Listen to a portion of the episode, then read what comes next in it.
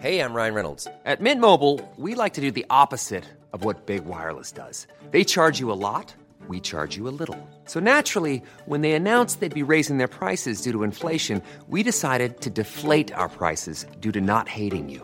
That's right. We're cutting the price of Mint Unlimited from $30 a month to just $15 a month. Give it a try at mintmobile.com slash switch. $45 upfront for three months plus taxes and fees. Promo rate for new customers for limited time. Unlimited more than 40 gigabytes per month. Slows. Full terms at mintmobile.com. Es gibt doch eigentlich keine schönere Jahreszeit zum Daten als den Frühling. Deshalb wollen wir euch Hinge vorstellen. The Dating App designed to be deleted. Hinge ist gemacht für Menschen, die es ernst meinen. Und zwar unabhängig von deiner sexuellen Orientierung oder Geschlechtsidentität. Du legst ein ausführliches Profil an mit deinen gewählten Pronomen, kannst dafür sogar Sprachnachrichten und Videos aufnehmen. All das hilft dem Algorithmus, dir die Menschen anzuzeigen, mit denen du besonders kompatibel bist. Und wenn du unsicher bist, wie du ein gutes Gespräch anfangen kannst, machen dir die Prompts den Einstieg viel leichter. Prompts sind kurze Fragen, mit denen du dein Profil tunen kannst, mit denen du dich so zeigen kannst, wie du wirklich bist. Und dies deinem Gegenüber ermöglichen, gleich ein authentisches Gespräch anzufangen. Hinge hat Prompts speziell für die LGBTQIA-Plus-Community entwickelt. Zum Beispiel, welche queeren Orte deine Favorites sind oder wie Gender Euphoria für dich aussieht. Also, wenn du noch auf der Suche nach authentischen Verbindungen bist, lad Hinge runter und probier die Prompts aus.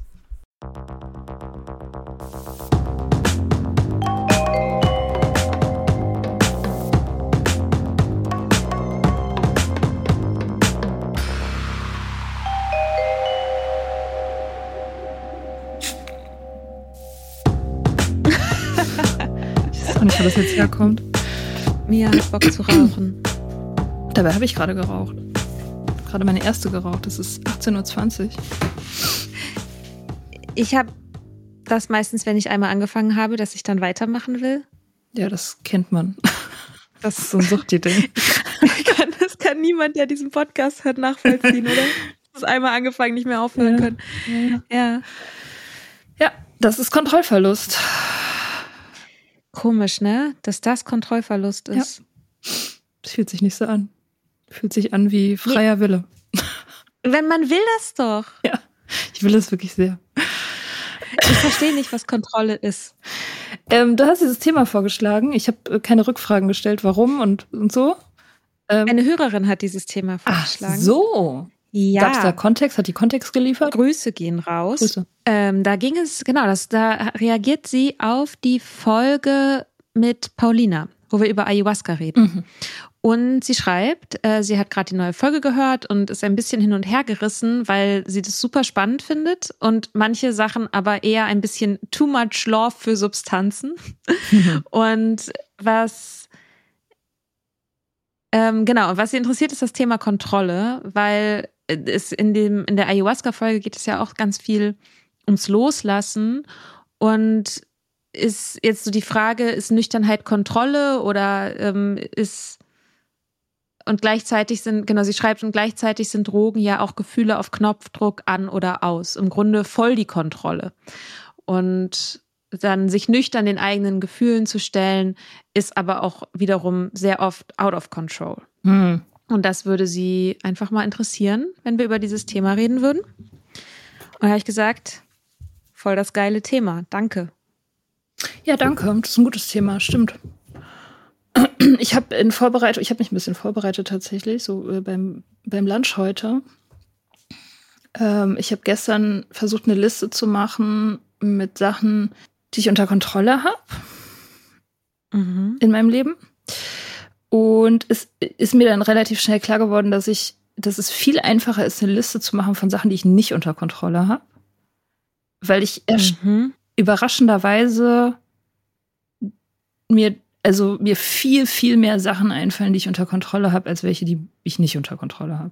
Also Dinge, die ich nicht kontrollieren kann, finde ich weniger. Deswegen einfacher zu sagen.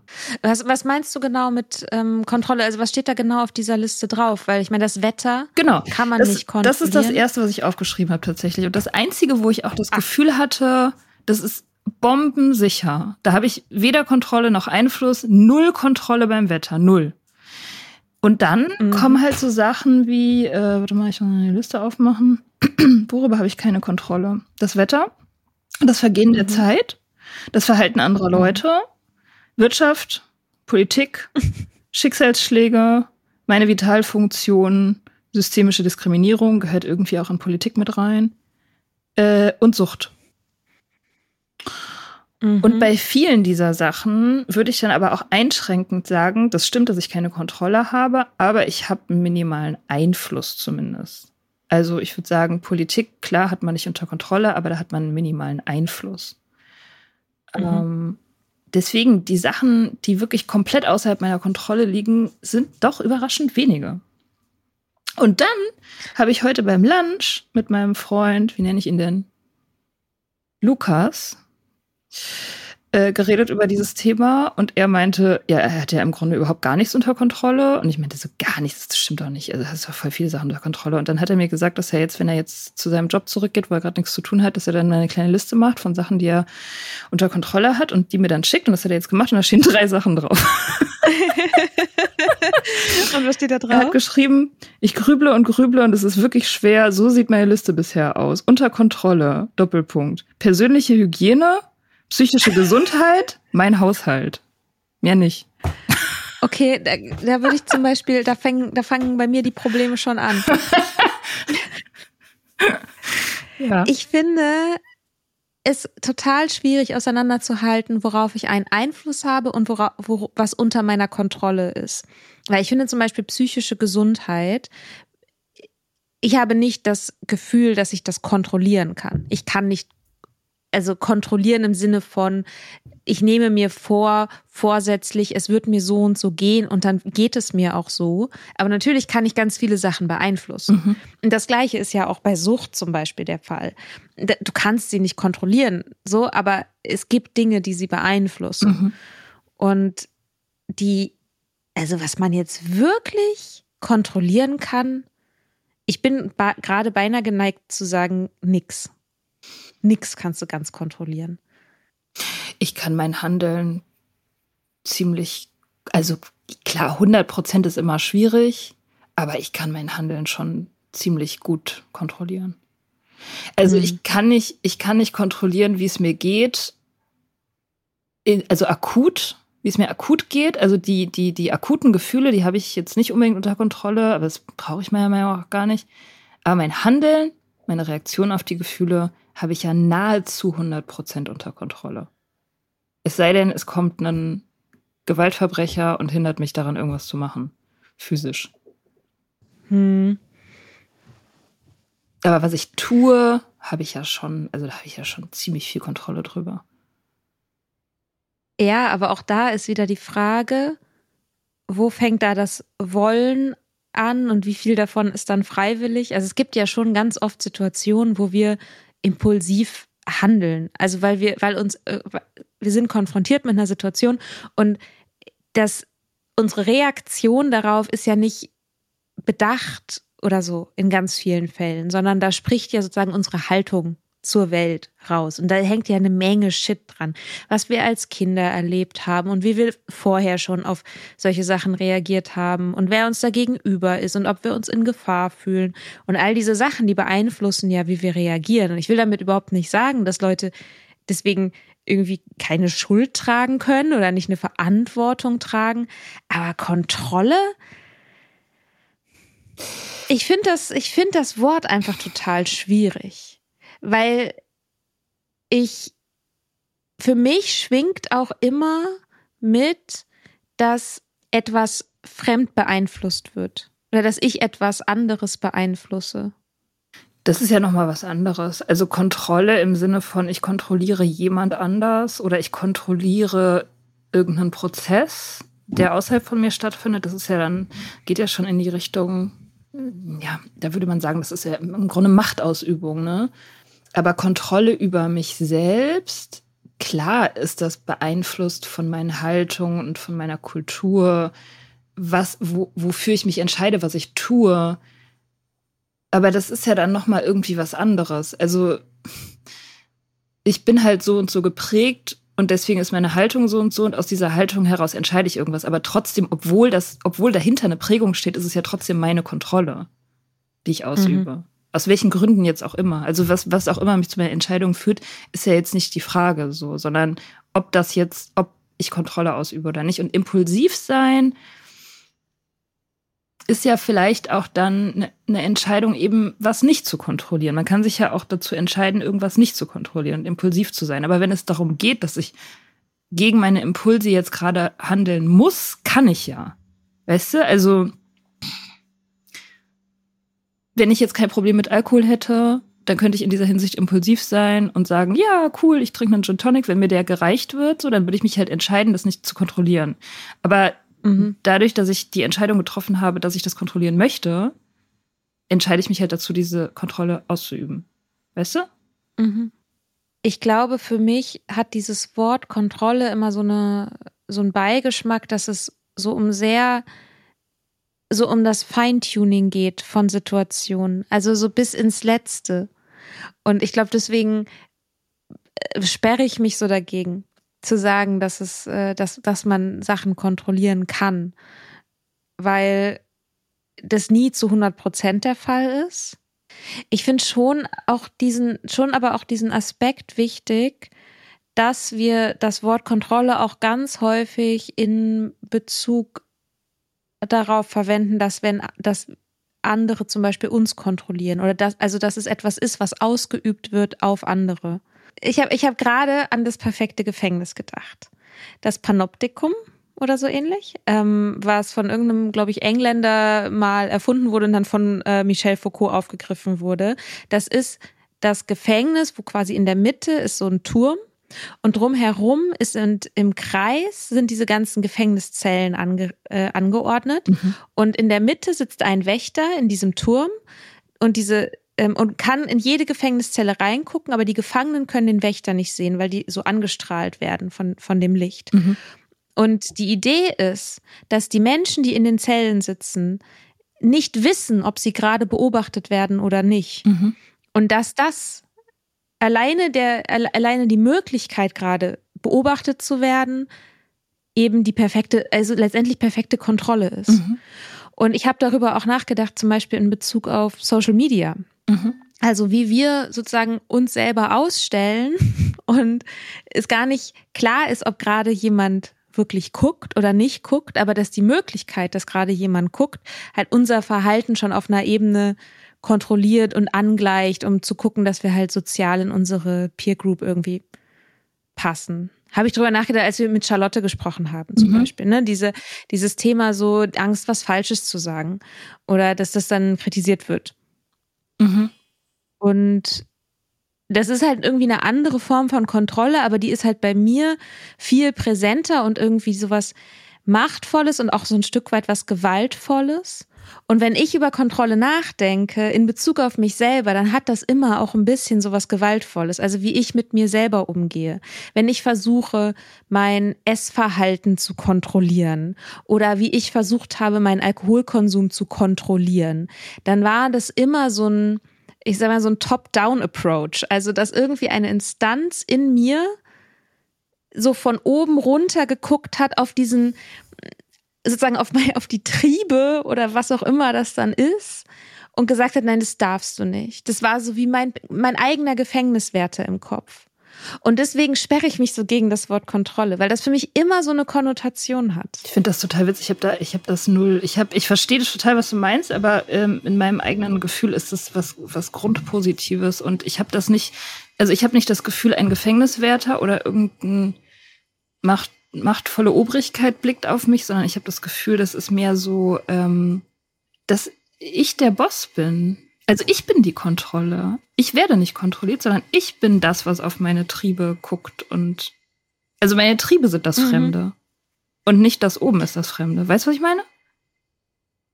So, also in meinem in meinem Bild sitzt nicht jemand über mir, sondern ich bin derjenige, der oben sitzt und auf okay. das andere runterguckt, das was irgendwie durchdrehen und sich impulsiv verhalten will, zu meinem Schaden, zu unser beider Schaden.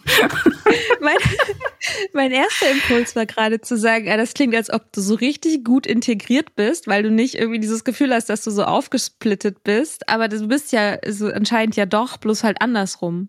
Ja, also, also ich bin halt meine eigene, mein eigener liebender Vater, der mit sanfter Hand das lenkt. Der sanften, starken Hand ja. des Vaters. Ich habe da neulich drüber geredet in der Schreibgruppe, weil ich war bei so einer Schreibgruppe therapeutisches Schreiben. Und da sollten wir über unsere Beziehung zu unseren Eltern und Eltern generell irgendwie irgendwas schreiben. Und ich habe festgestellt, dass ich relativ, also da ja meine Eltern jetzt beide irgendwie auf unterschiedliche Weisen abwesend sind, ähm, dass ich jetzt meine eigenen Eltern im Grunde sein muss. Also das Erwachsensein für mich bedeutet, dass ich meine eigenen Eltern bin und dass ich besser, viel besser darin bin, mein eigener Vater zu sein, als meine eigene Mutter zu sein. Also wenn man jetzt in so heteronormativen Rollenbildern verbleiben möchte. Also eigentlich sind die ja Quatsch, aber so als Bild. Ähm, also ich kann viel besser so mich selbst disziplinieren und anspornen und sagen, so wenn du das und das jetzt machst, dann hast du den und den Erfolg. Das kann ich sehr gut. Also dieses väterliche.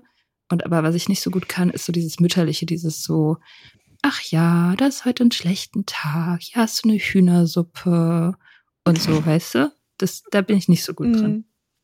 Ja. Ja, das mit den Geschlechterrollen, naja, gut, aber das ist ja dieser Teil, den du gerade als diesen mütterlichen Teil beschrieben hast. Das ist ja aber der, der die Triebe auch befriedet, ne? Also der eine, der Vät in diesem Bild, der väterliche Teil, ja, kontrolliert vielleicht Triebe oder leitet sie oder ignoriert sie vielleicht auch. Und das Mütterliche ist ja sozusagen dieses, das Fürsorgende, das, also diese ganzen, auch dass die Emotionen da sein können und auch und, und sanft behandelt werden zu können, bedürftig sein zu können. Mhm. So diese, diese Thematik. Ja, ja, genau. So mhm. Schutz und äh, Fürsorge und so ist das. Mhm. Die Dinge wachsen lassen. Sind ja starke Archetypen. Mhm. Im Tarot wäre das die Kaiserin und der Kaiser. Es gibt halt eine Zeit für mich in meinem Leben, in der ich mich sehr mir selbst ausgeliefert gefühlt habe. Also ich habe mir immer wieder Sachen vorgenommen und habe das nie geschafft. Oder naja, nie stimmt jetzt auch nicht. Aber in meinem mein Gefühl war, ich schaffe das immer nicht. Ich mache die Sachen nicht fertig. Ich krieg das mit dem Alkohol nicht hin. Ich habe keine Kontrolle irgendwie über ja, zum Beispiel mein Essverhalten. Wenn ich mir vornehme, mich mal gesünder zu ernähren, dann klappt das mal für eine Woche und dann halt wieder nicht. Und das ja, ich habe mich, genau, ich habe mich mir selber ausgeliefert gefühlt. Und das Einzige, was ich zur Verfügung hatte, war so eine, ja, ja, vielleicht so eine Gefängniswärterin in mir, die immer wieder mich dafür runtermacht. Das hat überhaupt nicht funktioniert. Mhm. So. Und deswegen ist dieser Switch für mich so wichtig, diesen die, die vertrauensvolle Stimme äh, mir selbst gegenüber zu sein. So, ach Mensch, wenn du das heute nicht so hingekriegt hast, dann kriegst du das nächste Mal das besser hin. Oder so. Mhm. Oder ne, darauf zu vertrauen, dass die Sachen schon irgendwie funktionieren werden. Und es, da musste ich auch über diesen Spruch nachdenken: Vertrauen ist gut, Kontrolle ist besser. Es ist wirklich so Deutschland. ja, ja. Unfassbar. Das ist so ein Satz, den, der wird immer wieder so gesagt, den hörst du immer wieder so. Mhm. Und ich habe auch jetzt so, ich ja wusste, dass wir diese Folge aufnehmen, habe ich so über diesen Satz so nachgedacht und auch über genau dieses Vertrauen nachgedacht, weil Vertrauen für mich halt diese sanfte Stärke ist und Kontrolle für mich halt das, äh, das Brutale letztendlich. Mhm. Hm. Ich meine, dieses, also dass die, Kontro die Kontrolle scheitert, also diese Top-Down-Kontrolle scheitert, das kennt ja jeder Suchti, also alle, die das erlebt haben, die haben dieses hm. Problem ja gehabt. Und ich kenne das auch. Natürlich, kann mich da auch gut dran erinnern. Äh, und ich hatte auch natürlich eben dieser Moment der Kapitulation beinhaltet ja auch eine Abgabe von Kontrolle. Das ist ja dann in dem Moment auch sehr heilsam. Aber es hat sich bei mir wirklich wieder gedreht, als ich sozusagen davon genesen bin oder während ich davon genesen bin, mhm. so dass jetzt habe ich das ja wieder. Jetzt ist es ja gut. Also jetzt bin ich ja wieder im natürlich kalibrierten, gesunden Modus. So das Ding, also der Alkohol hat ja jetzt keine Kontrolle mehr über mich, es sei denn, ich fange wieder an. Aber solange ich dich wieder anfange, bin ich ja wieder der Boss sozusagen. Und da kann ich dann ja auch also ich, ja, also ich fühle mich in Kontrolle darüber. Mhm. So.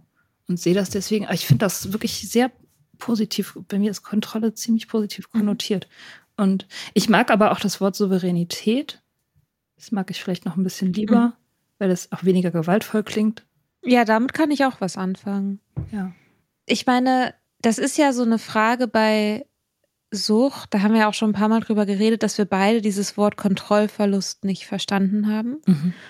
Und trotzdem war ja gleichzeitig, zumindest bei mir, und das hast du ja gerade auch so ein bisschen beschrieben, dieses Gefühl da, dass ich irgendwie über nichts Kontrolle habe. Also mein Gefühl von Kontrollverlust bezog sich so auf halt alles letztendlich mhm. im Leben. Mhm. Und Alkohol war halt bloß ein Teil davon. Und ich glaube, deswegen habe ich diesen Alkoholkontrollverlust nie als so, so klassifiziert. Und auch wenn ich dann wieder eine Trinkregel gebrochen habe, ich habe ja ständig mir Regeln aufgestellt und die gebrochen auf all, in Bezug auf alles Mögliche. Ich habe mir ja ständig, weiß ich nicht, jetzt stehe ich jeden Tag um 6 Uhr morgens auf oder verträgt sich so wunderbar mit dem Trinken. Ähm, oder jetzt, ähm, keine Ahnung, mache ich, öffne ich alle meine Briefe immer sofort. Oder jetzt gucke ich, ich jeden hin. Tag in den Briefkasten. Also nix davon. Ja. ja. Und das war halt irgendwie, der Drink war halt dann bloß wieder ein, ein weiteres so ein Ding ja. wo, ich, wo ich an mir selber scheitere. Ja, aber weißt du, das, das lag da dran. Also bei mir ist das auf jeden Fall so. Das lag halt daran, dass du deine eigenen Emotionen nicht ausgehalten hast. Also ja. das, das ist halt der Grund dafür. Wenn du deine eigenen Emotionen nicht aushältst, deine negativen Emotionen, dann bedeutet das, du, die kontrollieren dich. Und mhm. du musst, wenn du, wenn ein negatives Gefühl aufkommt, musst du sofort Maßnahmen ergreifen, um das zu beenden also trinken. Ähm, oder was auch immer dein Ding ist. Ne? Man kann ja, man kann es ja auch endlos fortsetzen. Shoppen gehen, keine Ahnung, Typ aufreißen, weiß ich nicht. Äh, und das, das ist halt, das ist so der wichtige Switch. Das ist das, was man lernt, ne, in der mittelfristigen und langfristigen Nüchternheit, dass du lernst, deine Gefühle auszuhalten. Und deswegen sind die halt nicht mehr der Boss. Weil die sind zwar da und du fühlst dich halt scheiße, aber das bedeutet nicht, dass du irgendwas Destruktives machen musst. Die Konsequenz ist nicht, dass du halt losgehen und die wegmachen musst, sondern du kannst die halt tragen und sagen so, ja, du bist da, finde ich jetzt gerade nicht so geil, aber du bist ja nicht der Boss im Laden, sondern ich. Mhm. Und das habe ich richtig, also das hat bei mir auch noch lange gedauert, bis ich das so richtig kapiert habe.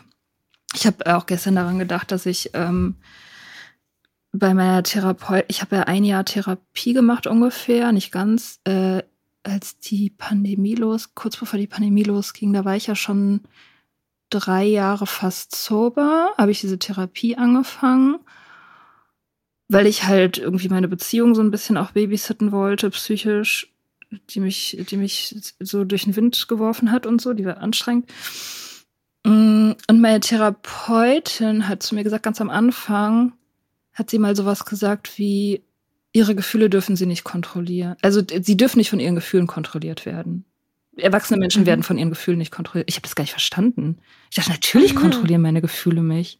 Natürlich kontrollieren die mich. Das, ich, hab, ich konnte das gar nicht anders denken. Und ich fand das auch gar nicht schlimm.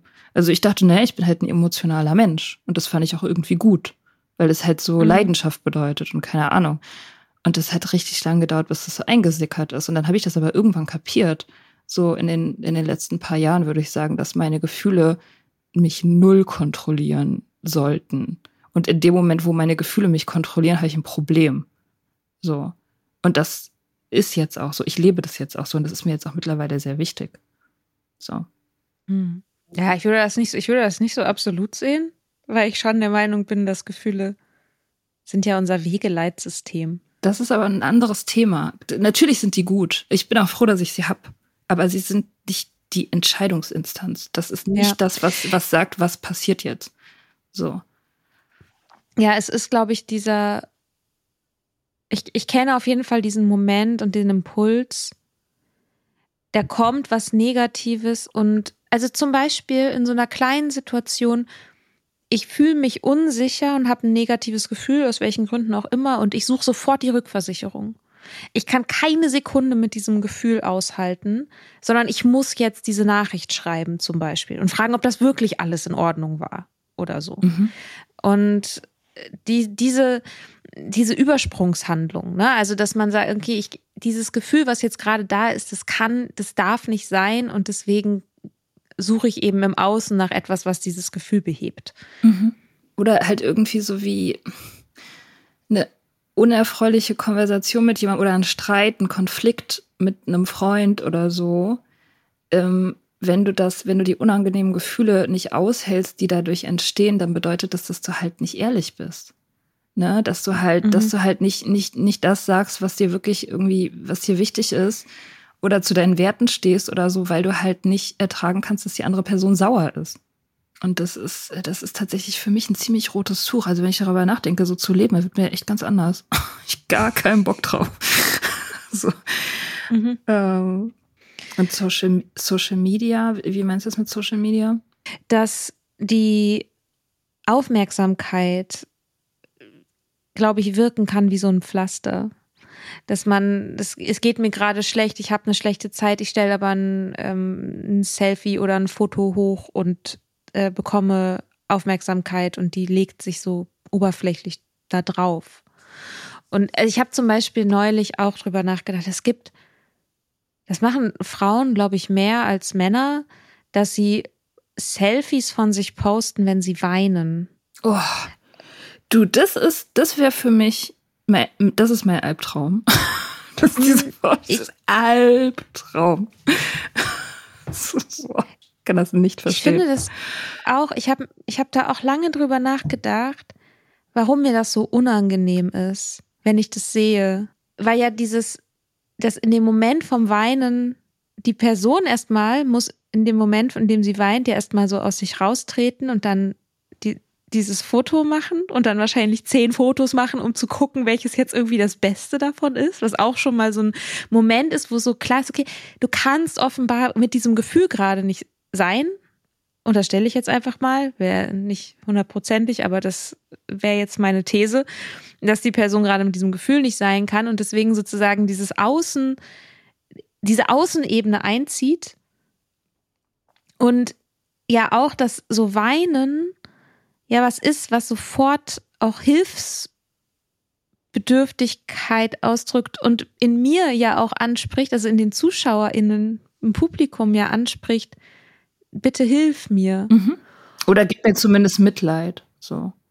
Ja, das ist ja so eine ganz evolutionär tief sitzende Sache, dass dieses Mitgefühl von mir, und dann wird das so eingefordert durch so eine Inszenierung. Und da kriege ich echt so, ich, ja, ich finde es einfach total unangenehm. Und das ist aber, glaube ich, das, das genau solche, sowas meine ich, damit dass ähm, da sowas auf so ein Gefühl draufgelegt wird. Oder dass das Gefühl, dass dieser Schritt zurückgemacht wird und das Gefühl wird inszeniert und damit ist es aber das Gefühl gar nicht mehr. Mhm. Ja, ich, ich weiß auch nicht, warum machen die das, weißt du das? Was für Situationen sind das? Ich, ich habe so, ich folge so Accounts, glaube ich, auch nicht. Mhm. Kommt, glaube ich, drauf an, ne? Also ich glaube, meistens ist es so, ja, dass man das normalisieren will, dass in der, dass man irgendwie weint oder so. Okay. Kann man machen. Ja, auch das ist irgendwie, ist irgendwie weit weg von meiner Erlebniswelt. Ich, äh, ich mache ich mach Social Media nicht, wenn es mir schlecht geht. Ich mache immer, wenn ihr irgendwas von mir auf Instagram seht, dann heißt es, mir geht's gut. wenn es mir schlecht geht, mache ich kein Instagram. Habe ich gar keinen Bock drauf dann. Will ich nicht. So. Ja. Ähm, da bin ich wie so ein, ja, wie so ein krankes Tier. Gehe dann lieber in meine Höhle und ziehe mich zurück. Ja. Lecke meine Wunden allein.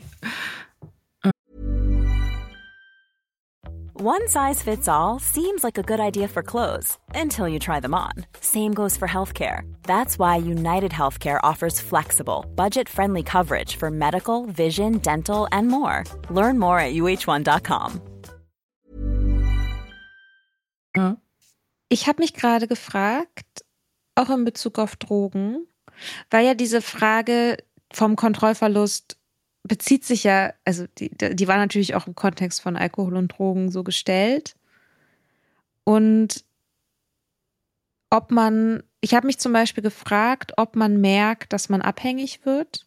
Also ob man merkt, dass man die Kontrolle verliert und man sich nur nicht eingestehen will oder ob man tatsächlich das nicht bemerkt. Ich glaube, man merkt das.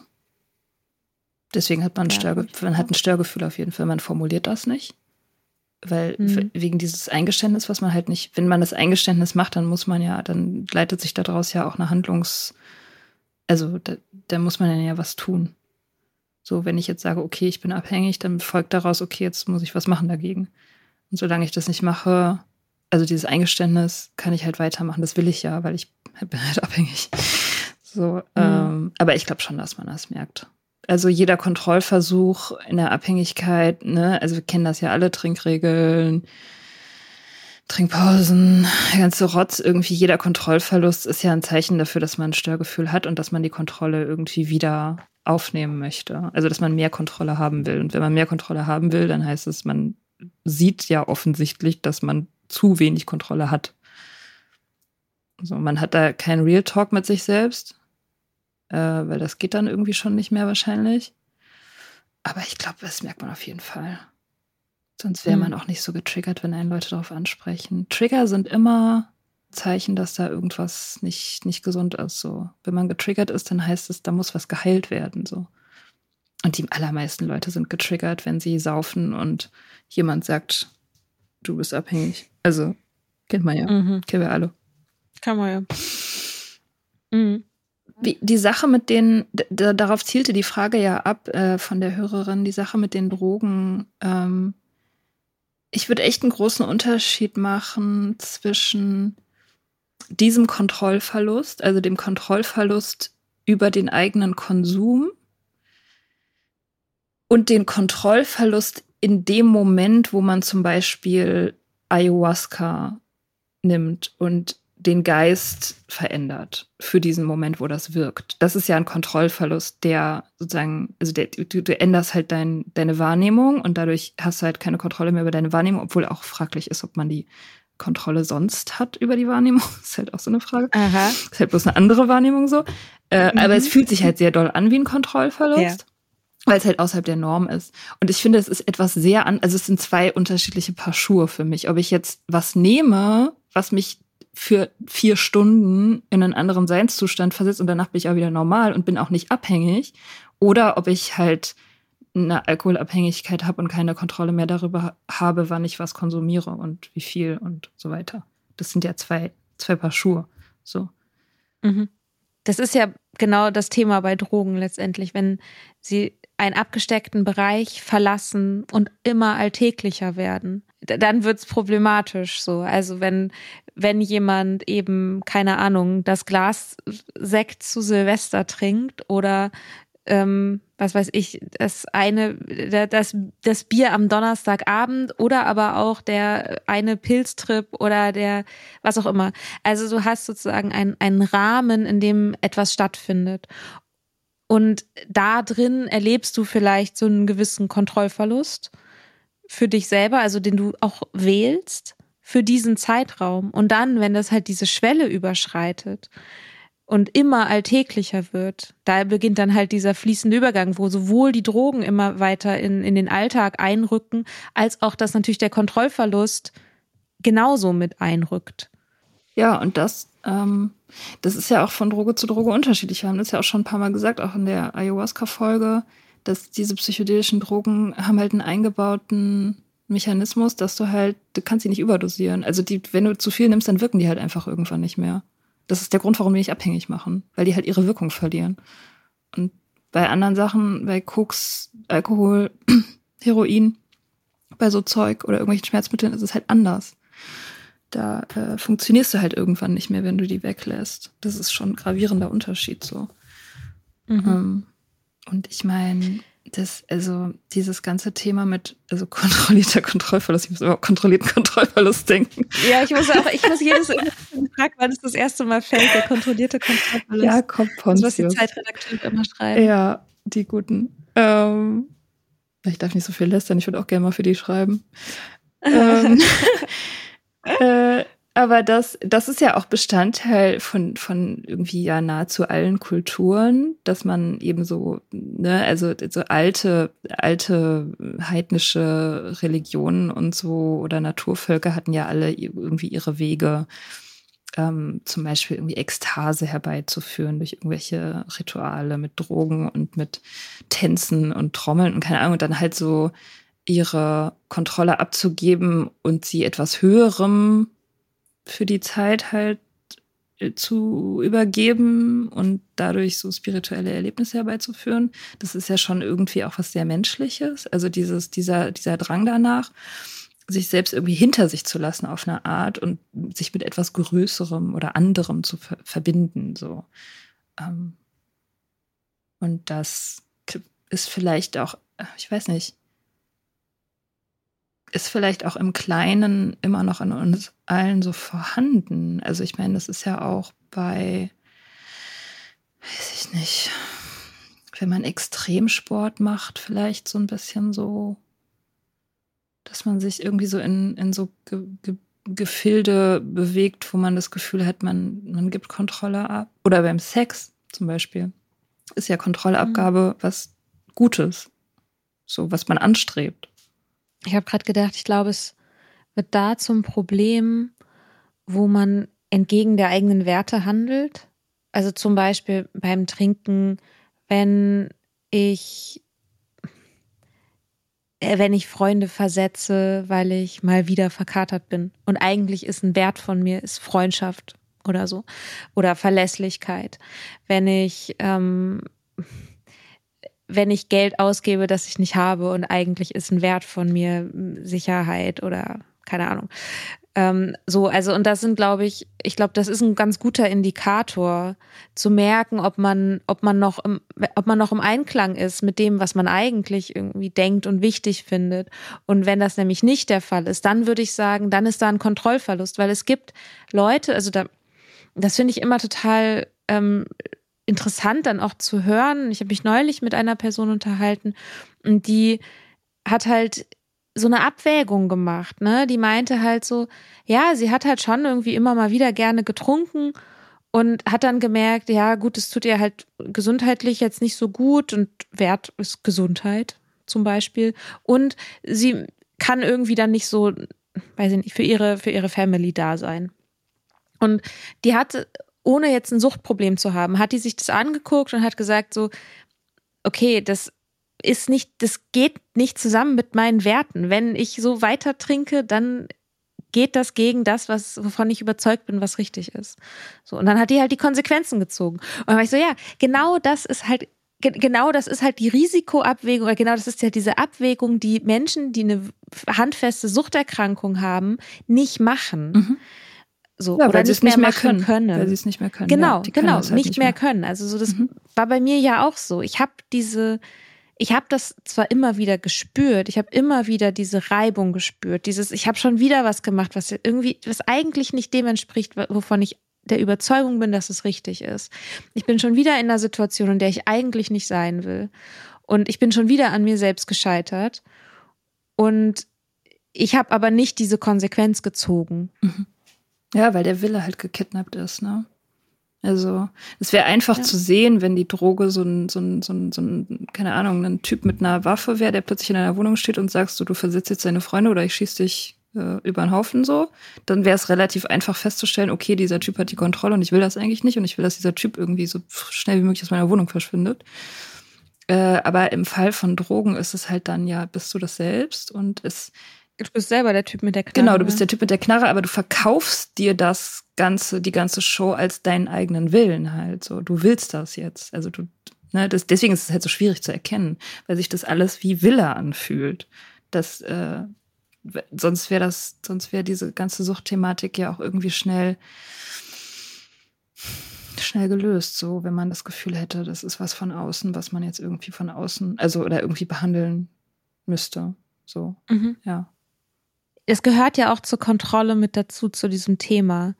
Woran erkenne ich, ob ich etwas will, weil ich süchtig bin oder ob ich etwas will, weil ich es will? Mia, sag mal. Tja. Woran erkenne ich, ob ich was wirklich will? Intrinsisch, ob es intrinsisch ist. Tricky.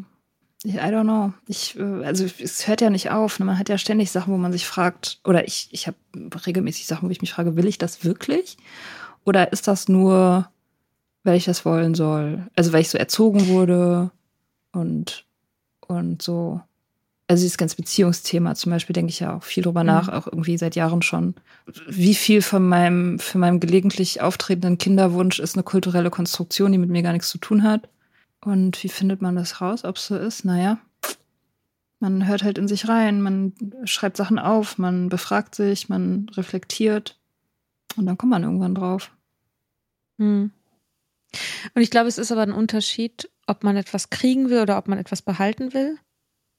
Also das haben wir irgendwann haben wir da schon mal drüber gesprochen, dass es sehr, dass das Bücher kaufen etwas sehr anderes ist als das Bücher lesen. Und ich glaube schon, das ist auch das Gleiche wie es ist was anderes, ob ich verliebt bin und irgendwie so slightly obsessive in Bezug auf jemanden bin und den halt, ich will den kriegen. Mhm. Oder ob ich ihn dann, wenn das Liebe wird, den behalten will ob ich das instand halten will, ob das was ist, was ich längerfristig in meinem Leben haben will, oder ob es mir halt um den Moment gibt, geht, den Dopamin-Moment halt, der Moment, in dem ich das neu hab. Und der ist ja aber nie befriedigend, nie langfristig befriedigend. Ja, ja, ja, klar. Im Fall von, von Beziehung geht es dann eben um die Jagd. Es geht nicht um die Person und, oder um die Beziehung, sondern es geht nur um den Prozess, um den Prozess des äh, Eroberns. So, und das weiß ich nicht, würde ich auch denken. Man merkt das vermutlich recht schnell, nämlich wenn man es dann hat. Und wenn man es dann nicht mehr will, mhm. dann ging es wahrscheinlich um die Jagd. Ja. mhm. Ja. Eine Freundin von mir hat äh, äh, ein Kind bekommen und hat da hat ganz am Anfang gesagt, so, dass sie irgendwie so kurz Angst hatte, dass sie einfach nur ein Baby haben wollte, aber kein Kind. Weil das halt ist inzwischen ist happy und so alles gut, aber es sind halt irgendwie genau diese Gedanken, dieses wollte ich das jetzt einfach nur wollte ich jetzt einfach nur ein Baby? Und was ist, wenn es dann ein Kind wird und ich will es dann nicht mehr? Also ein ganzes größeres Irgendwann Kind. auch ein Teenager. Ja, ein Teenager will wirklich eigentlich niemand. Er will schon oh. Teenager. Nein, es gibt bestimmt ganz tolle Teenager, ganz sicher. Ich glaube, was aber noch ein interessanter Punkt vielleicht wäre, darüber zu reden, ist, dass die Sachen, über die man aktiv Kontrolle ausüben muss, das sind meistens die, wo das nicht funktioniert. Also geht mir zumindest so, dass wenn ich was habe, was nicht einfach so aus mir selbst heraus funktioniert, mhm. sondern wo ich das Gefühl habe, ich bringe Kontrolle auf und ich habe Kontrollmechanismen, mhm. dann ist das was, was sehr, sehr schwierig ist. Voll. Und ich möchte jetzt, ich weiß nicht, ob es hundertprozentig stimmt. Ich würde jetzt einfach mal behaupten, das klappt bei mir einfach nie. Langfristig. Äh, Irgendwas, wo ich aktiv Kontrolle drüber ausüben muss, langfristig das hinzubekommen. Ja, ja, ja, deswegen fand ich das auch so toll, als äh, äh, Stefanie in der letzten, vorletzten Folge, ähm, als sie diesen Begriff eingeworfen hat, intuitives Trinken versus kontrolliertes Trinken. Mhm. Das fand ich richtig super, äh, weil, weil das ist ja genau der Unterschied. Du willst intuitiv und du kannst aber nur kontrolliert. Mhm. Und da liegt, liegt der Hase im Pfeffer sozusagen. Das ist die, das ist der feine Unterschied, um den es geht bei der Abhängigkeit. Wenn du dich nach Kontrolle sehnst mhm. und kontrollieren möchtest, heißt es, du hast die Kontrolle nicht, weil sonst würdest du intuitiv trinken äh, und dir darüber eben, weil es ja intuitiv ist alles, keine Gedanken machen. Tada! Ja. Also Sehnsucht nach Kontrolle heißt Kontrollverlust. Und das glaube ich auch total. Total. Also ich glaube, in dem Moment, wo man anfängt, irgendwie elaborierte Systeme auszuklügeln, um über irgendwas die Kontrolle zu haben, heißt es, in Beziehung ist das so, wenn ich anfange, irgendwie zu die Tage zu zählen, bis ich wieder schreiben darf oder irgendjemand anrufen darf oder irgendwie mir zurechtlege, was ich zu dem sage, damit er irgendwas denkt, habe ich die Kontrolle verloren. So. Mhm. Mit dem Essen genau das Gleiche. Irgendwie, wenn ich meine Kalorien zähle und mein Essen abwiege und, und so, habe ich die Kontrolle verloren. So. Na, du hast halt das Intuitive verloren, auf jeden Fall. Ja, genau. Ja. Den intuitiven Zugang, genau. Und das ist halt und das ist, glaube ich, das Ding, dass Kontrolle eben immer auch mit Anstrengung verbunden ist. Und ich, das ist auch ein Grund, weshalb ich mich da so Bogen zum Anfang so gegen sträube. Da, die Sachen, das als Kontrolle zu bezeichnen, weil ich eben schlechte Erfahrungen genau damit gemacht habe mhm. und festgestellt habe, dass es für mich viel, viel besser funktioniert, Kontrolle abzugeben, intuitiv nett mit mir zu sein und nachgiebig zu sein und Vertrauen zu haben und dass all diese Sachen zu einem viel entspannteren Leben führen Mhm. und auch letztendlich besser funktionieren. Also die Outcomes sind besser. Klar, in- ich meine, im, im Fall von, von Trinken jetzt ist es ja so, dass du, wie würde man das dann formulieren? Also du hast ja die Kontrolle nicht abgegeben, sondern du hast dich entschieden, ähm, das ganze Spiel zu verlassen. Also du, das ist halt nicht mehr Mhm. deine Verantwortung. Du, du hast halt die Verantwortung nicht mehr. Ne? Du weißt irgendwie so, ich, ich gehe da nicht hin, ich habe damit nichts zu tun, ich bleib davon weg und das passiert halt ohne mich. mein Trinken ohne mich. So und äh, ich habe, ich habe da, ich weiß, ich habe keine Kontrolle und deswegen will ich auch keine Verantwortung. Mhm. So, weil ich sie nicht übernehmen kann. Also ich weiß ganz genau, ich kann mein, die Verantwortung für mein Trinken nicht übernehmen, kann ich nie wieder. Und das bedeutet, ich darf halt nie wieder damit anfangen. Weil ich halt keine Ahnung davon habe. Ich bin schlechter drin. So. Muss man sich auch mal eingestehen können. Ja. Dass man auch mal in was schlecht ist. Ja. Ja. Ich bin sehr schlecht im intuitiven Trinken. Schätze ich jetzt mal. Keine Ahnung. Vielleicht könnte. Nein. Ich kann es wieder anfangen, du? Ja. Nein. Nee. Nee, nee, wir fangen nicht wieder an. Mein Lunchdate, also der mit den drei äh, Listenpunkten auf der Kontrollskala, hat mir heute gesagt, und das sagt er mir jedes Mal, wenn wir uns sehen, wir sehen uns nicht so oft, wie gut meine Haut ist. Der bewundert dann immer meine Haut. Immer so irgendwann im Gespräch sagt er so, boah, du hast Ich will auch so einen Freund so haben. tolle Haut. Das sagt er jedes beim Mal. Lunch meine Haut Ja, bewundert. und dann denke ich immer so, ja, Ja. das, das, weil ich nicht trinke. Hm, Hm. so sieht's nämlich aus. So sieht's aus. Dann, ich würde sagen, sind wir am Ende? Sind wir am Ende, ja. Ja, oder? Ich glaube schon. Geht raus, bewundert eure Haut, lasst sie bewundern. Oder bewundert die von jemand anders. Das sind wirklich sehr gute Gefühle, die man in die Welt streuen kann, indem man Mhm. einfach rumgeht und Leuten sagt, was sie für eine gute Haut haben. Das ist super toll. Okay. Ja, das kann man, das kann man kontrollieren, Mhm. was man zu Leuten sagt, Mhm. ob man ihnen nette Komplimente macht. Mhm. Hausaufgabe. Geht raus. Macht den Leuten Komplimente. Yay. Yay. Alright. Bis bald. Bye. Bye. Schönen Sonntag.